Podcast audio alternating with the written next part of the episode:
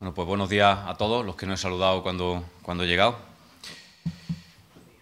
Seguimos con nuestra serie de predicaciones expositivas del libro de, Nehemías y ya lo estamos acabando. Esta es la penúltima de las sesiones, la siguiente será ya la que cierre esta serie de, Nehemías. Y quiero hacer un breve repaso de lo que vimos la semana pasada en, el capítulo 10 de Nehemías. Hay un versículo en Nehemías 10, versículo 29, que resume bastante bien lo que estuvimos viendo la semana pasada. Dice así, como el pueblo, eh, perdón, el pueblo se comprometió bajo juramento a vivir de acuerdo con la ley que Dios les había mandado por medio de su siervo Moisés y a obedecer todos los mandamientos, normas y estatutos del Señor. Esto se tradujo de forma específica en obedecer a Dios en tres áreas concretas de su vida. Preservando el carácter santo del matrimonio, no mezclándose en matrimonio con las naciones vecinas, respetando el día de reposo, no teniendo relaciones comerciales ese día, aún en perjuicio de su propia economía, y vimos también algunos principios para aplicar en nuestros propios trabajos, como un lugar santo donde ser ejemplares y dar buen testimonio. Y en tercer lugar, ofrendando de nuestros recursos para el servicio del Señor, porque no tenemos nada que no hayamos recibido previamente de Él. Y en esta serie de predicaciones positivas de Nehemías vamos a saltar el capítulo 11 y la primera mitad del capítulo 12, donde lo que se relata es la, cómo se repobló la ciudad de Jerusalén, a la que se trasladaron los líderes políticos y el 10% de la población judía que vivía en los alrededores. Esto es lo que dice, eh, lo que relata en el capítulo 11 y la primera mitad del 12. Si queréis os animo a leerlo en casa. Hoy vamos a pasar a, a ver el texto que está en Nehemías 12, versículos del 27 al 47 que relata la dedicación de la muralla y el restablecimiento del sistema de ofrendas y contribuciones. Luego hay un tercer punto, que eh, será de unos principios prácticos que quiero también que veamos. Dice el texto de Nehemías 12, del 27 al 47, lo voy a leer en la nueva versión internacional y va a haber algunos versículos que no voy a leer, de muchos nombres. Ya la semana pasada Pepe estuvo relatando esos nombres, por si queríais elegir alguno para vuestros hijos, pues creo que eran suficientes. Dice el versículo, a partir del versículo 27 así.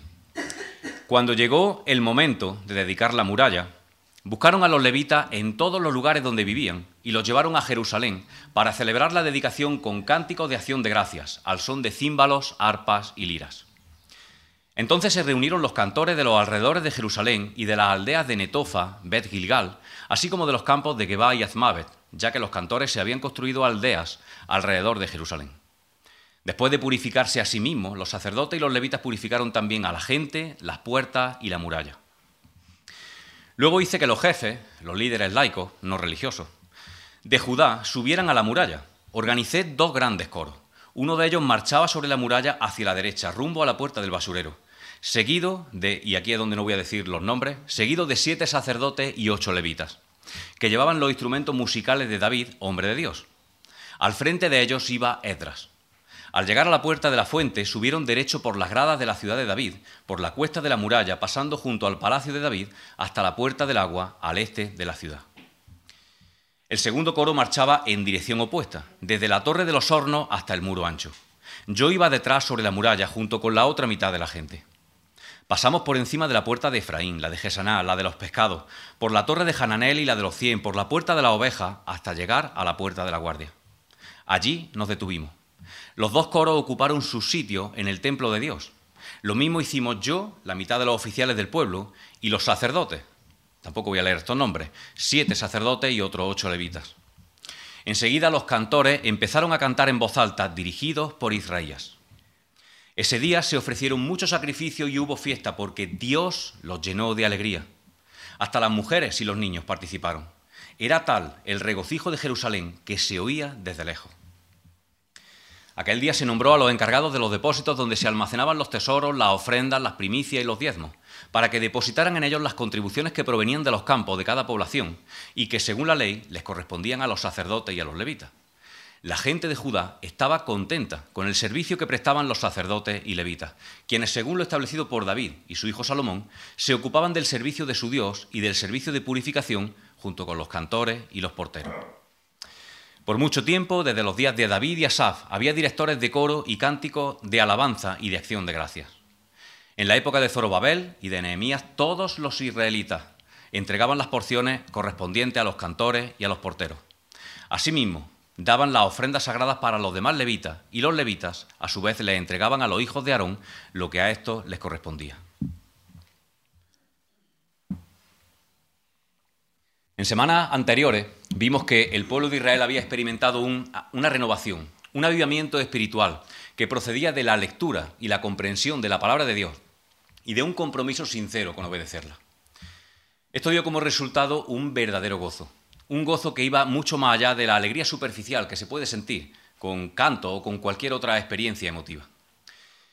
Experimentaron gozo en la adoración cuando todo el pueblo se consagró al Señor, empezando por los líderes espirituales y siguiendo después con cada miembro. Incluyeron en esa consagración también la muralla y las puertas y al final todo el pueblo participó generosamente de la ofrenda al Señor. Esto es más o menos lo que ha pasado eh, en, en lo último que hemos leído. Dios nos da gozo cuando todo lo que somos y todo lo que tenemos lo entregamos a Él y estamos alineados en armonía con su generosidad.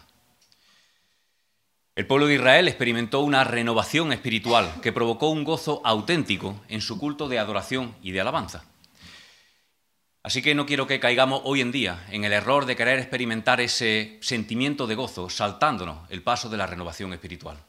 Una renovación espiritual que depende del arrepentimiento, la confesión y el compromiso. Arrepentimiento, confesión y compromiso, porque entonces lo único que vamos a experimentar si nos saltamos esto va a ser una alegría superficial efímera.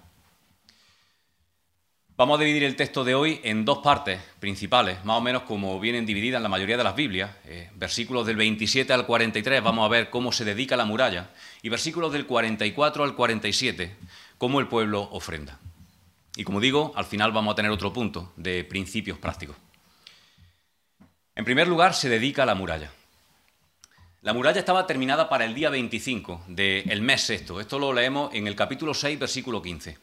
Pero su dedicación se pospuso hasta después del avivamiento y de la repoblación de Jerusalén.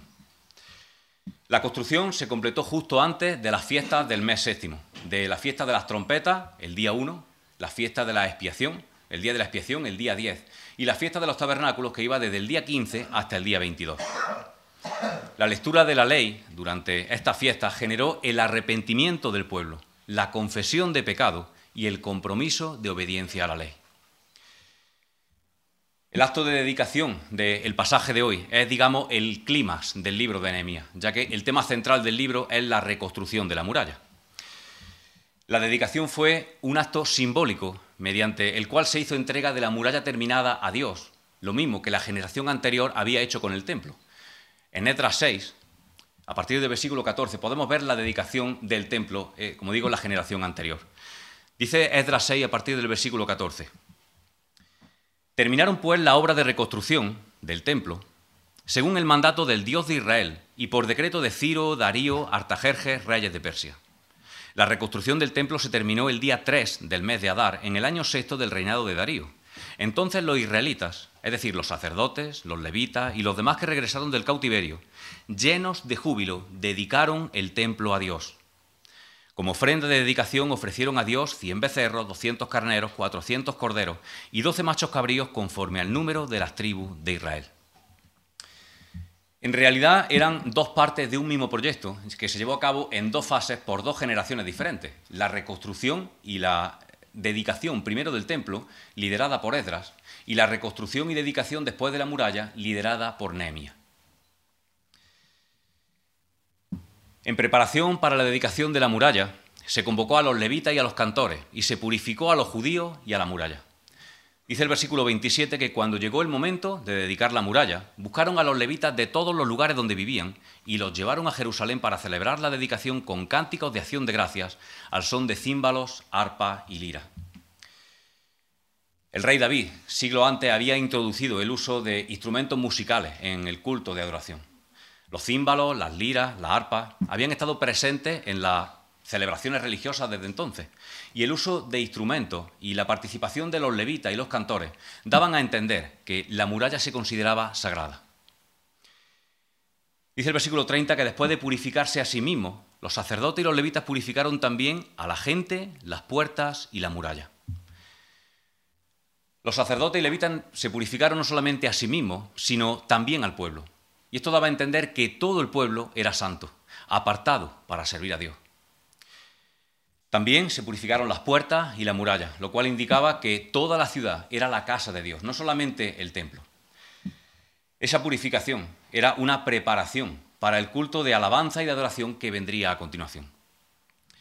Después, cuando ya hemos hecho una vista general, hemos echado un vistazo general a este texto, quiero que veamos algunos paralelismos entre este culto de adoración de hace 2500 años y el nuestro, y algunos principios que podemos y debemos poner en práctica en cuanto a nuestra alabanza y nuestra adoración.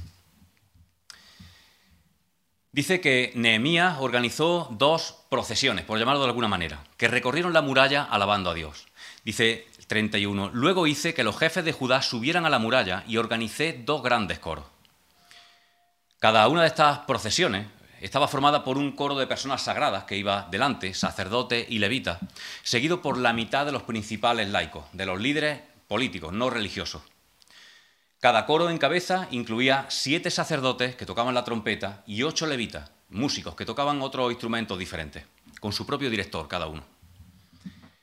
Por cierto que la anchura de la muralla era lo suficiente como para que estos dos grandes grupos caminaran en filas de dos o tres personas en forma de, en paralelo, lo cual echa abajo aquella burla de Tobías, no sé si os acordáis, en Nehemías 4.3, dice, Tobías el amonita dijo, hasta una zorra, si se sube a ese montón de piedras, la echa abajo.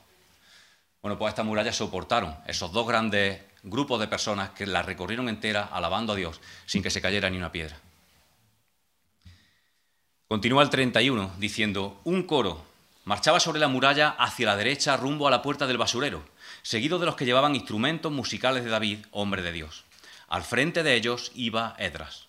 El segundo coro, versículo 38, marchaba en dirección opuesta, desde la torre de los hornos hasta el muro ancho. Yo iba detrás, sobre la muralla, junto con la otra mitad de la gente. Los dos grupos partieron de un mismo lugar, probablemente la puerta del valle, que fue la puerta por la que también salió Nehemías cuando llegó a Jerusalén, en el capítulo 2, no sé si os acordáis, e hizo el recorrido de noche para inspeccionar cómo estaba la muralla.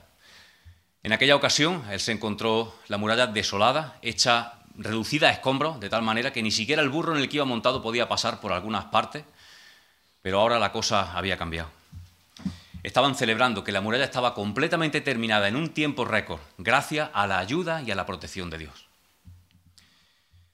Uno de los grupos caminó hacia la derecha y el otro en sentido opuesto, hacia la izquierda. Y ambos coros estaban formados, como digo, por siete sacerdotes que tocaban la trompeta y ocho levitas que tocaban otro instrumento. Estos siete sacerdotes que tocaban las trompetas iban delante, en cabeza. A los sacerdotes les correspondía tocar la trompeta según la ley de Moisés en números 10, eh, versículo 8, dice, las trompetas las tocarán los sacerdotes aaronitas. Esto será un estatuto perpetuo para vosotros y vuestros descendientes. También en tiempos de David, cuando trajeron el arca del pacto a Jerusalén, podemos ver en Primera de Crónicas 15, 24, que también hubo siete sacerdotes que tocaron la trompeta formando parte de ese coro. Ocho levitas que tocaban instrumentos con su respectivo director, y dice que el director de ese primer coro era Zacarías. Dice el texto que era un levita descendiente del famoso músico levita Asaf, que escribió algunos salmos. A diferencia de los sacerdotes trompetistas, estos levitas tocaban los, instrumentos musicales de David. Se refiere a los címbalos, las liras, la arpa, panderetas, cornetas. Dice que Esdras iba delante del primer coro.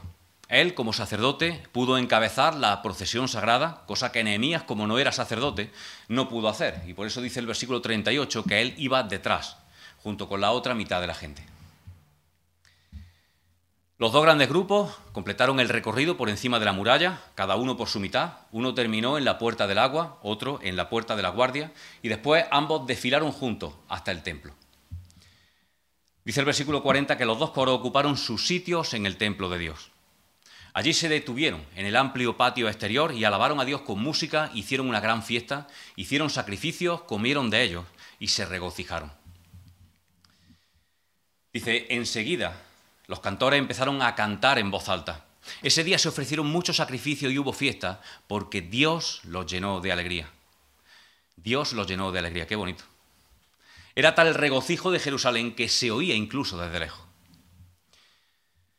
Estos sacrificios son los sacrificios de comunión de los que los adoradores quemaban una parte en el altar para Dios y comían la mayor parte en el patio exterior eh, del templo. Estos sacrificios se ofrecían especialmente para mostrar gratitud a Dios. Así también lo hicieron en la dedicación del templo, como hemos leído en el capítulo 6 de Edras.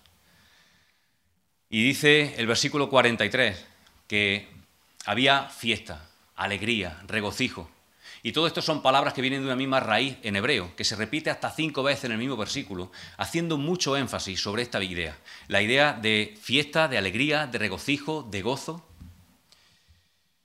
Al principio del libro de Edras, también, mientras se echaban los cimientos del templo, el bullicio de los judíos también se escuchó desde lejos, como en esta ocasión.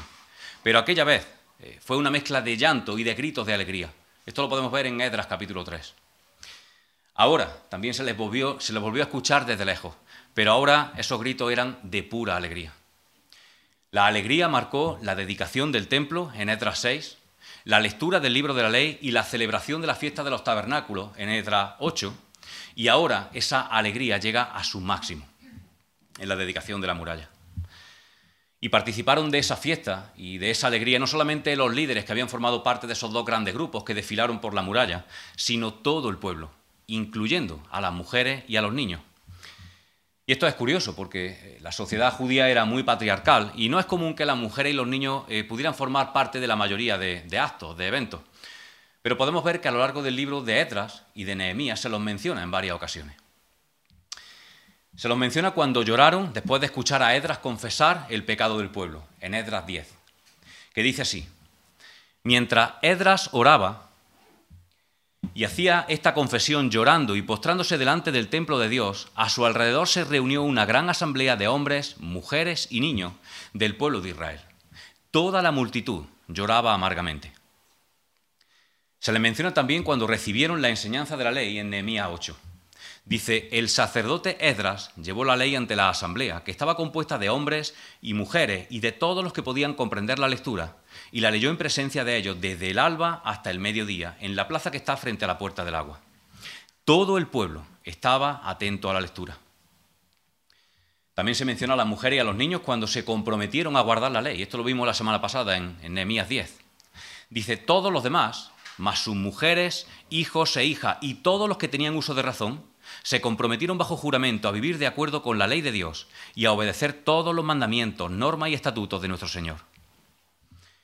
Y se les menciona, por supuesto, en el texto de hoy, en Nehemías 12, en este culto de adoración y de celebración a Dios. Dice, hubo fiesta porque Dios los llenó de alegría y las mujeres y los niños también participaron.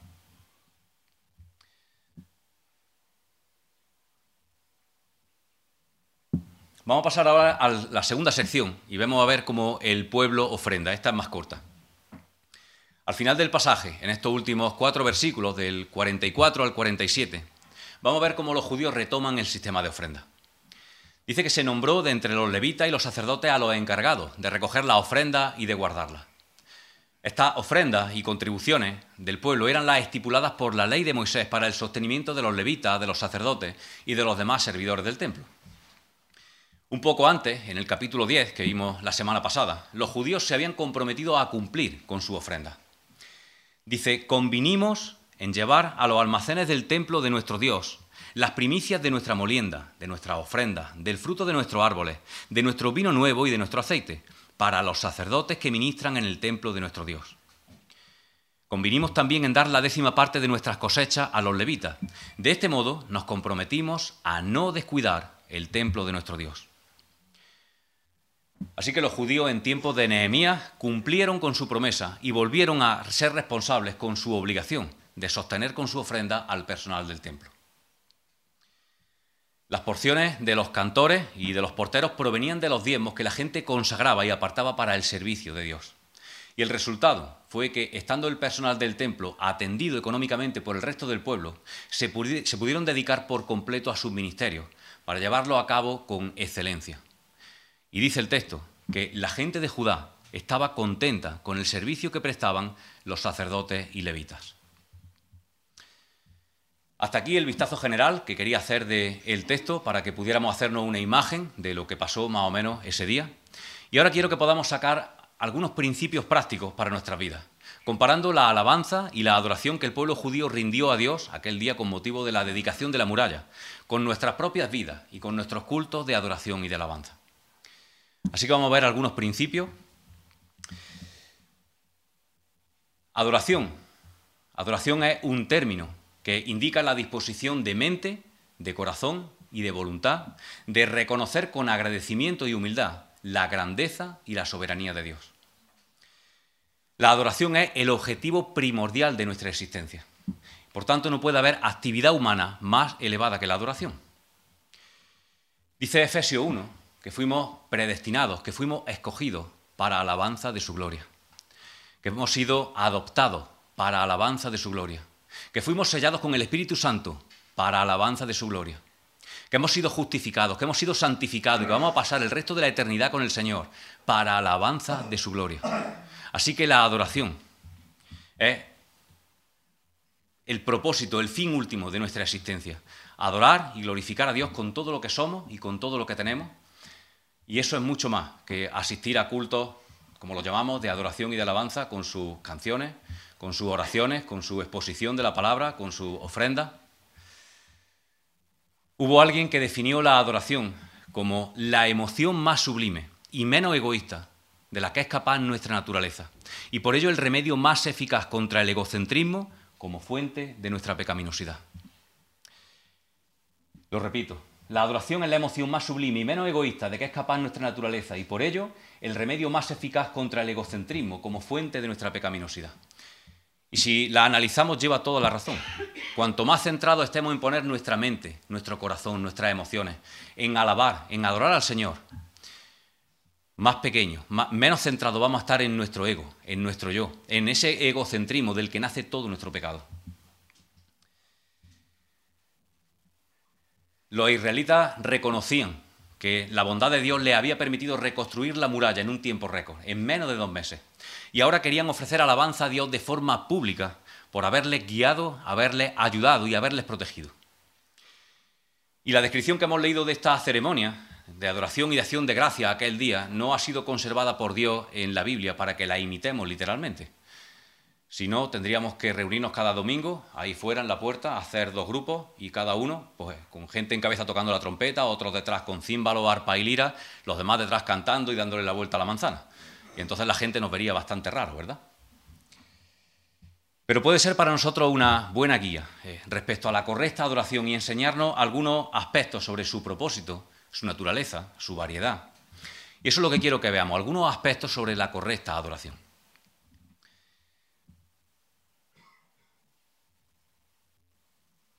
En primer lugar, vamos a ver su propósito.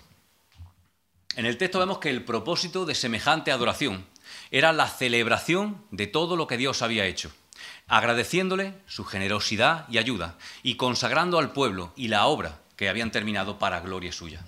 Estos son tres elementos que no pueden faltar en nuestra adoración. Celebración, acción de gracias y dedicación. Celebración es el elemento fundamental de la adoración y tiene su origen en una reflexión sobre la persona de Dios haciendo memoria de todo lo que ha hecho, de todo lo que ha dicho y de todo lo que significa para nosotros, para su pueblo.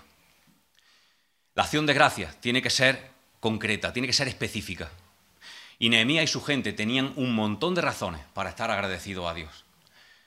Llevamos varias semanas viendo la soberanía, el poder el cuidado especial que Dios tuvo de todas las circunstancias, de todos los detalles, desde que Nehemías se encontró con ese viajero en Susa, que le explicó sobre la situación de Jerusalén y la lamentable situación de, la muralla, hasta que esa muralla fue terminada y hubo un avivamiento y un compromiso sincero del pueblo con Dios. De la misma forma, para nosotros, hacer memoria de los motivos que tenemos para estar agradecidos a Dios hará que brote de nuestro corazón una adoración sincera.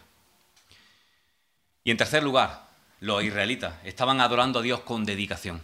Ellos estaban depositando la obra hecha por mano humana, la muralla y sus puertas, en las manos de Dios como su legítimo propietario.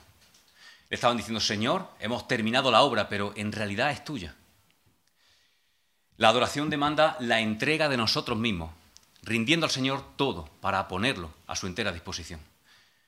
Ya Pablo también en el Nuevo Testamento también hace énfasis en la ofrenda de nosotros mismos como sacrificios vivos, que es nuestro culto racional. El segundo aspecto que quiero que veamos es la actitud, la actitud en la correcta adoración. El secreto de una correcta adoración no radica tanto en lo que hacemos, sino en cómo lo hacemos. Para los israelitas, aquella ceremonia de adoración fue una experiencia llena de fiesta, de alegría, de gozo, de manera que la celebración se oía incluso desde lejos. Y es que poder alabar a Dios era una ocasión de supremo gozo y de alegría. La adoración que brotaba de sus labios era una evidencia externa del gozo que sentían en su interior, que ni querían ni podían reprimir. Y yo me pregunto eh, si esa es la actitud que nosotros tenemos cuando adoramos a Dios. Se espera que el pueblo de Dios acuda a su presencia con gozo, pero es triste ver que algunos, o para muchos, la alabanza puede ser una rutina aburrida. Y eso no es lo que Dios quiere. De hecho, una alabanza que no brote de eh, un corazón agradecido, lleno de gozo, es una alabanza falsa, hipócrita, una ofensa para el Señor. Algo así como el beso que Judas le dio a Jesús cuando lo entregó. Y me imagino que ninguno de aquí queremos que nuestra alabanza y nuestra adoración se parezcan ni de lejos a ese beso de Judas, ¿verdad? Jesús dijo que vino a darnos vida, una vida abundante. Hemos sido salvados de nuestro pecado, hemos sido salvados de una eternidad en el infierno, gracias al sacrificio de Cristo en nuestro lugar. Hemos recibido el Espíritu de Cristo en nosotros. Hemos sido adoptados como hijos de Dios y sabemos que somos herederos por la eternidad de todo lo que le pertenece. ¿De verdad necesitamos más motivos para alabar llenos de gozo? Los cristianos deberíamos caracterizarnos por nuestro gozo y por nuestra alegría, que depende no de nosotros, no de las circunstancias, sino de quiénes somos en Cristo. Y nuestra alegría debería ser evidente en nuestra adoración conjunta. Así que pensemos en esto cada día y especialmente cada domingo antes de venir a la iglesia, para preparar nuestro corazón y venir con la actitud adecuada y que así Dios pueda alegrarse cuando nos vea y cuando nos escuche. Siempre que pienso esto me sorprendo que el Dios Todopoderoso, el Creador del universo, el que tiene la eternidad en sus manos, nos haya dado la oportunidad de provocar en Él gozo y alegría. Me parece increíble. El tercer aspecto que quiero que veamos es su variedad. La adoración que se ofreció en Jerusalén aquel día que hemos leído no tuvo nada de monótona ni de rutinaria.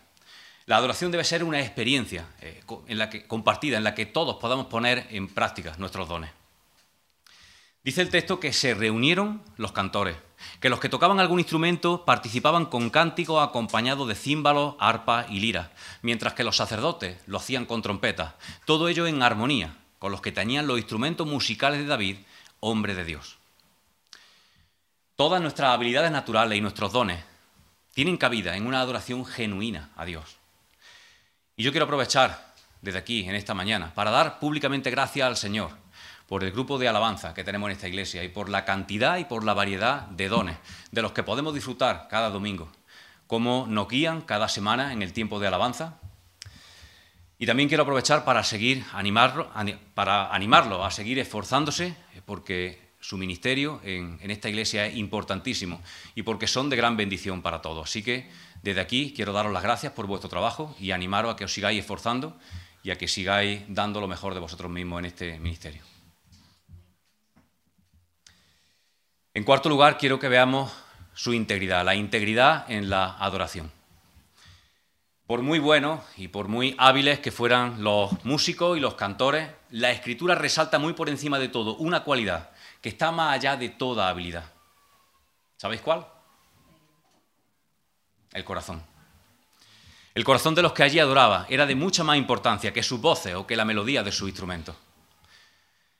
Y es que al Señor no le conmueven las palabras grandilocuentes de nuestras oraciones o las letras de nuestras canciones o lo bonitas que sean las melodías, si lo que hay detrás no es digno de ser aceptado. Por eso, antes de empezar con la ceremonia, tanto los sacerdotes como los levitas se purificaron a sí mismos, al pueblo y aquello que iban a dedicar, la muralla y las puertas. Ese ritual de purificación no era una mera formalidad. Tenía la máxima importancia porque simbolizaba de forma externa la necesidad de una limpieza interna del corazón antes de darle adoración y alabanza a Dios. Por eso David decía en los Salmos, ¿quién podrá estar en su lugar santo? Solo el de manos limpias y corazón puro. Crea en mí, oh Dios, un corazón limpio y renueva un espíritu recto dentro de mí. Porque no te deleitas en sacrificio, de lo contrario, yo lo ofrecería. Los sacrificios de Dios son el espíritu quebrantado. Al corazón quebrantado y humillado no despreciarás tú, oh Dios. En los tiempos del Nuevo Testamento, Jesús también quería algo más que la pureza ceremonial.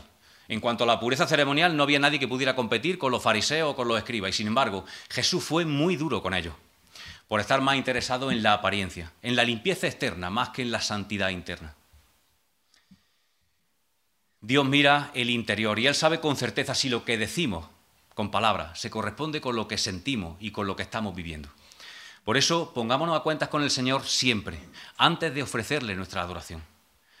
Que tengamos una conciencia limpia delante del Señor de que no hay nada pendiente de ser confesado.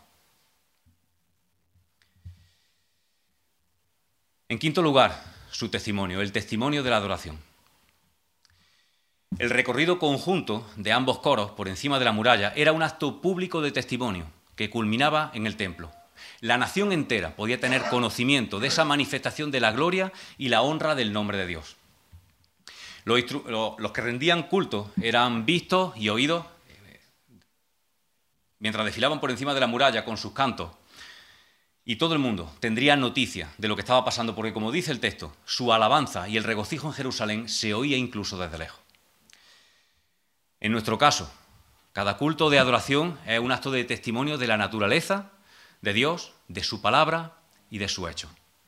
Es cierto que un culto de adoración no es un seminario de teología, pero cualquiera que pueda visitarnos, y escúchame esto porque es importante, cualquiera que pueda visitarnos sin una fe definida, debería irse de aquí cuando acabe el culto con una idea clara acerca de lo que creemos y de por qué lo creemos. Cristo tiene que ser el centro de atención de nuestros cultos y de nuestras celebraciones. Todo lo que aquí hagamos y todo lo que aquí digamos tiene que llevar a las personas a volver la mirada a la gloria de Cristo. En sexto lugar, su unidad, la unidad en la adoración. Dice el texto que buscaron y reunieron a los levitas y a los cantores de todos los lugares para traerlos a Jerusalén. El acto de celebración que tuvo lugar había sido la ocasión para estrechar lazo y unir no solamente a la gente de Jerusalén, sino también a la gente de alrededor. Nuestro culto de adoración y de alabanza puede y debe ser una ocasión para fomentar y para disfrutar de la unidad entre los creyentes.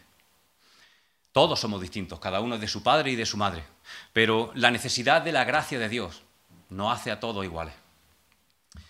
Todas esas cosas que puedan diferenciarnos deben perder importancia, deben quedar en un segundo plano ante aquello que nos une, como dice Efesios 4, un mismo espíritu, una misma fe, un mismo bautismo, un mismo Dios y Padre de todos.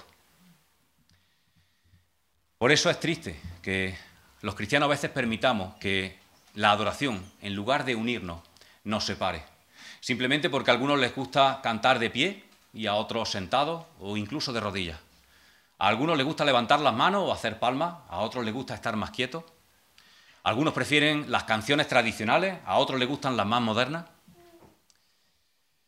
No permitamos que nuestra subjetividad y que nuestros gustos personales sean un obstáculo para disfrutar de una alabanza unida, porque una de las cosas más importantes para Jesús era la unidad de su iglesia. Fijaos cómo oraba él en sus últimos días aquí en la tierra. En Juan 17, 23, Jesús le decía al Padre, Padre, permite que alcancen la perfección en la unidad, y así el mundo reconozca que tú me enviaste. Así que cuando estemos adorando y alabando al Señor, pongamos nuestra mente, nuestro corazón, todo nuestro ser en el destinatario de esa alabanza y de esa adoración, y no en nosotros mismos o en cómo lo está haciendo el de al lado. En séptimo lugar, su excelencia. La narración que hemos leído transmite la calidad de esa adoración ofrecida por el pueblo de Israel. Nada se había dejado al azar ni a la improvisación. Todo había sido planificado con detalle el reclutamiento de los cantores, la composición del coro, la combinación de los instrumentos, la ruta a seguir por cada uno de los grupos por encima de la muralla, la persona encargada de dirigir cada uno de ellos. El Señor se merece lo mejor de nosotros mismos, pero es cierto que no siempre lo recibe. La vida está llena de cosas que nos ocupan, que distraen nuestra atención, y por eso tenemos que ser intencionales y esforzarnos para que la alabanza y la adoración que ofrecemos a Dios sea la mejor que seamos capaces de darle. Que cada día, y especialmente cada domingo cuando salgamos de aquí, podamos orar de forma sincera al Señor y decirle, Señor, te he adorado, te he alabado con lo mejor que tenía. Y por último, su coste. Los versículos finales nos llevan a otro de los aspectos de la verdadera, de la correcta adoración, la ofrenda. El ofrecimiento de nuestros bienes, de nuestro dinero, de nuestros recursos, nuestro tiempo, nuestras habilidades, para el beneficio de la obra del Señor. Los sacerdotes y los levitas tenían que ser sustentados por el pueblo y el pueblo había prometido en Nehemías 10 que cumplirían con esa ofrenda según la ley de Moisés. Y así lo hicieron. Y en el Nuevo Testamento Pablo insistía en que los siervos de Dios y las personas necesitadas debían ser atendidas con regularidad y de forma continuada. Y la adoración en los primeros tiempos del cristianismo ofrecía la oportunidad para hacer esto, así mediante las colectas. La ofrenda es un privilegio. La ofrenda es un privilegio y nos equivocamos si lo vemos de otra manera. Dios no necesita nada de nosotros. Mira, dice el Salmo 24, que del Señor es la tierra y todo cuanto hay en ella, el mundo y todos cuantos lo habitan.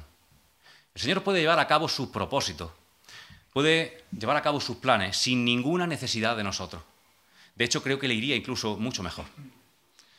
Sin embargo, Él nos permite ser colaboradores suyos, poner nuestro granito de arena en sus proyectos, en los planes, en los proyectos del Dios Todopoderoso, formar parte de ellos.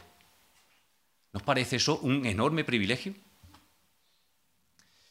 Y es que cuando uno confía al 100% en que la vida entera está en sus manos, en que todo lo que tenemos y todo lo que somos depende de Él, entonces, y solo entonces, somos libres de nuestra dependencia del dinero y de lo material, porque sabemos que si buscamos primeramente el reino de Dios y su justicia, ¿qué?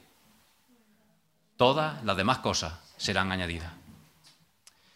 Pues que la predicación de hoy nos haga reflexionar, a mí el primero, sobre cómo está nuestra alabanza, cómo está nuestra vida de adoración, recordando que ese es el principal propósito de nuestra existencia, que hemos sido escogidos, que hemos sido adoptados como hijos, sellados con el Espíritu Santo, justificados, santificados, y que vamos a pasar el resto de la eternidad con Dios para alabanza de su gloria. Amén.